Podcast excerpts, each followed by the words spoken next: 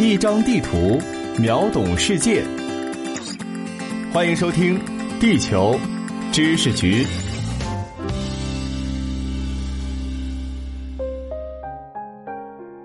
各位听众，你们好，我是零零二号地球观察员海峰。上世纪八十年代，南非的经济曾经一度接近了发达国家水平。作为非洲大陆最富有的国家，当时南非的经济潜力留给人们的可是无限的幻想。那么，在经济的高速增长背后，却是一个千疮百孔的社会。在种族平权意识已经觉醒的二十世纪，南非还实行着种族隔离政策。占总人口不到百分之十的白人拥有着整个国家百分之七十以上的财富，这分配极为不平均的社会，就像是坐落在活火山口上的别墅，随时都有着被炸毁的风险。而在曼德拉掌权之后，南非种族隔离政策终于被废止，曼德拉本人呢，也成为了世界著名的平权斗士，荣誉等身。可是。他给南非这个国家留下的遗产，却是让他在经济、教育、医疗卫生等领域和发达国家渐行渐远。作为一个建制完善的中等收入国家，南非的地缘位置可谓是得天独厚。南非位于非洲大陆的最南端，是历史上东西方交流的重要航道。在苏伊士运河通航之前，所有从欧洲开往亚洲的船只都得绕行好望角。历史上第一个到达南非的西方探险家是葡萄牙航海家迪亚士。一四八六年，为了寻找一条通往东方黄金之地的航道，他从里斯本出发，踏上了探险的征途。而当船队航行到大西洋和印度洋交接的海域的时候，突然是狂风大作，整个船队都受到了剧烈的冲击。海浪把幸存的船员推到了一个巨大的夹角上，迪亚士呢就把这个夹角命名为“风暴角”。他相信，只要继续向东北方向航行，就能够到达传说中的印度。但是，船队的粮食辎重都已耗尽。船队只能够返回欧洲。迪亚士的航行失败了，但是他的想法得到了后人的落实。在十一年之后，一个名叫达伽马的航海探险家率领船队绕行风暴角，建立起了欧洲到非洲到印度的航线，让葡萄牙从此成为欧洲的经济强国。而这块非洲南端的夹角，也就成为了欧洲人进入印度洋的海岸指路标。葡国国王约翰二世还将其改名为好望角。下方有我去为大家准备的图片，在图片里面可以看到达伽马的航线。那么达伽马这次的远航啊，对于葡萄牙成为海上帝国来说意义重大。但是这也是在之前一代代航海人的基础上。达到的成就，西普两国啊，也正是在这样的持续投入之下，才拿到了大航海的首张门票。好望角的独特地理位置呢，让从欧洲驶向亚洲的所有船只都会在这里进行补给。久而久之，这里就形成了一座以海岸码头为中心的城市——开普敦。在约翰内斯堡建立之前，这里啊是非洲南部最大的城市，迄今为止也是地区经济重心，是非洲海上贸易和造船业中心。而随着黄金、钻石等一些珍贵的矿产开掘，让采矿业成为了南非的支柱产业，加上农业和制造业等劳动密集型产业占据南非经济更大的比重。使得国内比勒陀利亚和约翰内斯堡相继崛起，在 GDP 上超过了开普敦，但是开普敦并没有衰落，相反，它仍然是南非最具地缘优势的城市，拥有一条世界级航道，始终是南非跻身非洲经济一线的重要资本。每年开普敦港忙碌的码头上。集装箱里的矿石、农产品、汽车，代表了这个国家的经济底气。而从殖民时代一直到一九八零年，南非一直都站在非洲经济的顶端，即使遭到尼日利亚石油经济的挑战，稳健的增长也维持到了一九九五年。可是，这一九九五年之后，南非经济却陷入疲软，在全球化的大潮之下，GDP 不增反降。到了二十一世纪初的时候，已经和非洲后起之秀尼日利亚和埃及相差无几。二零零二年，南非 GDP 总量为一千一百五十一亿美元，尼日利亚为九百五十四亿美元，埃及为八百五十二亿美元。面对这两大新兴的经济大国，南非已经没有了八十年代以前的那种巨大优势。到了二零一五年。尼日利亚和埃及两国的 GDP 总量更是全部都在南非之上，可以说从经济规模上终结了南非在非洲一家独大的态势。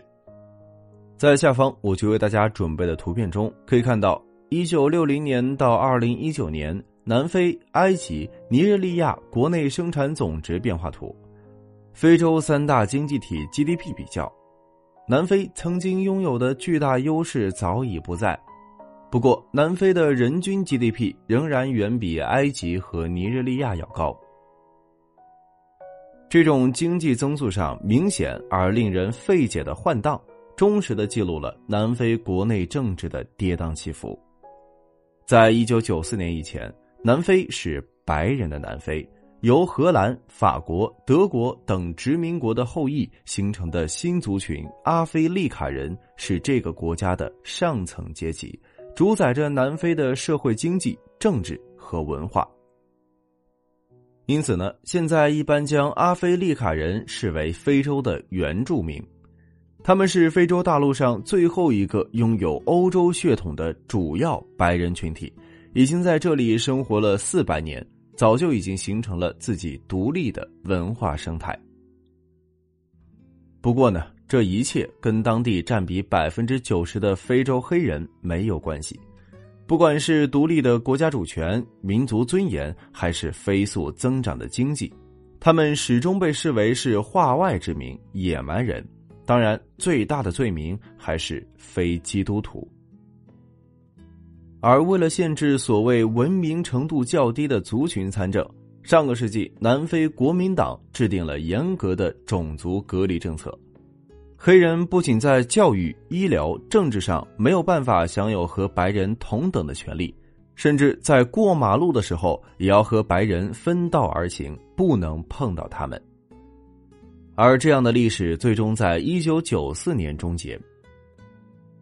曼德拉上台之后。南非的种族隔离政策被废止，此举本意是呼吁种族和解，但是这突然被解放的黑人群体过去忍受的委屈和愤怒，终于找到了出口。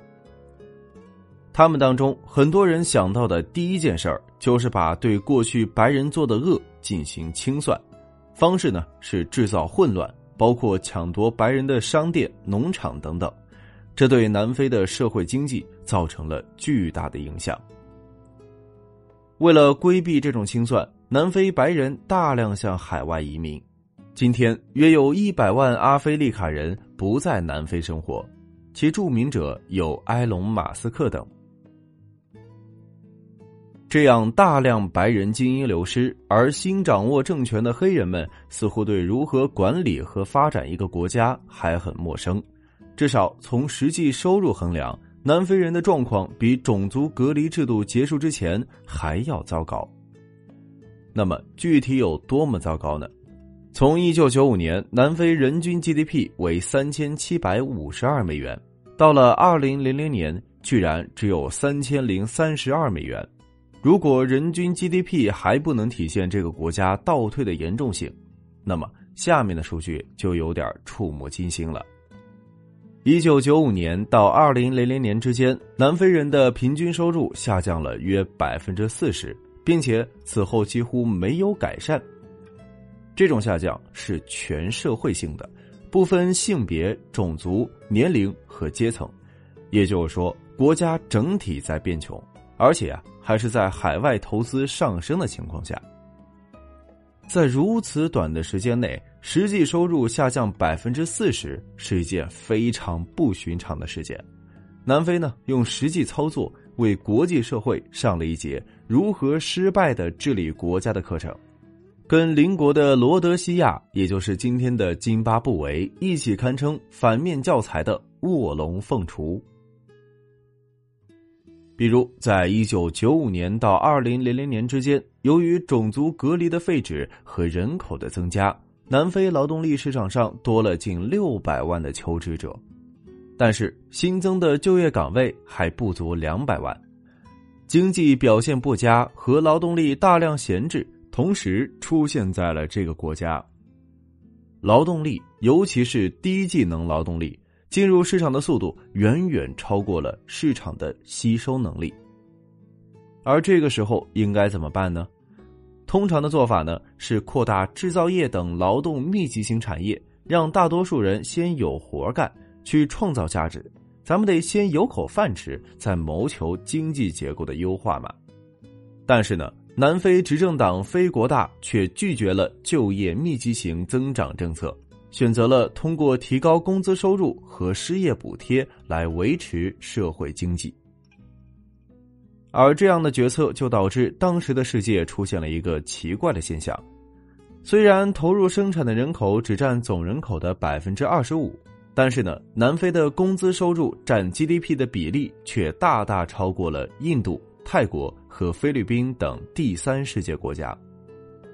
羊毛出在羊身上，如果南非人民不能创造价值，自身造血能力不足，那么再多的钱也不够败的。何况呢，南非家底本来也就不厚。于是，从一九九五年开始，这个国家陷入了缓慢衰退中。人类发展指数从一九九五年到二零零五年一直处于下降状态，直到二零一三年才恢复到一九九五年的水平。南非的预期寿命从一九九二年的六十二点二五岁高点下降到二零零五年的五十二点五七岁的低点，失业率也常年居高不下。有人戏称啊。这个国家的财政报表上面唯一增长的数据就是越来越多的贫困补助开支。但是，这个新的南非真的只值得批判吗？很显然，并不是这样的。经济上，南非的转型确实不是一个成功案例。但是，南非种族隔离的结束以及黑人领导者的上台，仍然是一个标志性事件。标志着殖民时代的影响在非洲大陆的消退。殖民时代看起来离我们很遥远，但是就在上世纪的阿非利卡人身上，还能看到旧时代的残余特征，比如视原住民为统治者，将他们排除在决策圈子之外，对南非的国家归属感薄弱，体现在九四年以后大量移民等等。在一个种族阶层矛盾无处不在、社会深刻割裂的国家里面，以曼德拉为代表的底层斗士们通过和平手段完成了政权交接，避免了外界想象中的种族决裂造成的暴力浩劫。参照一九九四年卢旺达发生的事情，南非的种族问题得到和平解决，本身就是时代进步的体现。只是这场相对和平的革命究竟能不能取得政治经济意义双丰收的结局，还有待时间的检验。好了，以上就是本期节目的全部内容。如果您喜欢，也欢迎您点赞、评论、转发。本节目由喜马拉雅 FM 独家播出，由地球知识局全权制作。感谢您的收听，我是海峰，我们下期再会。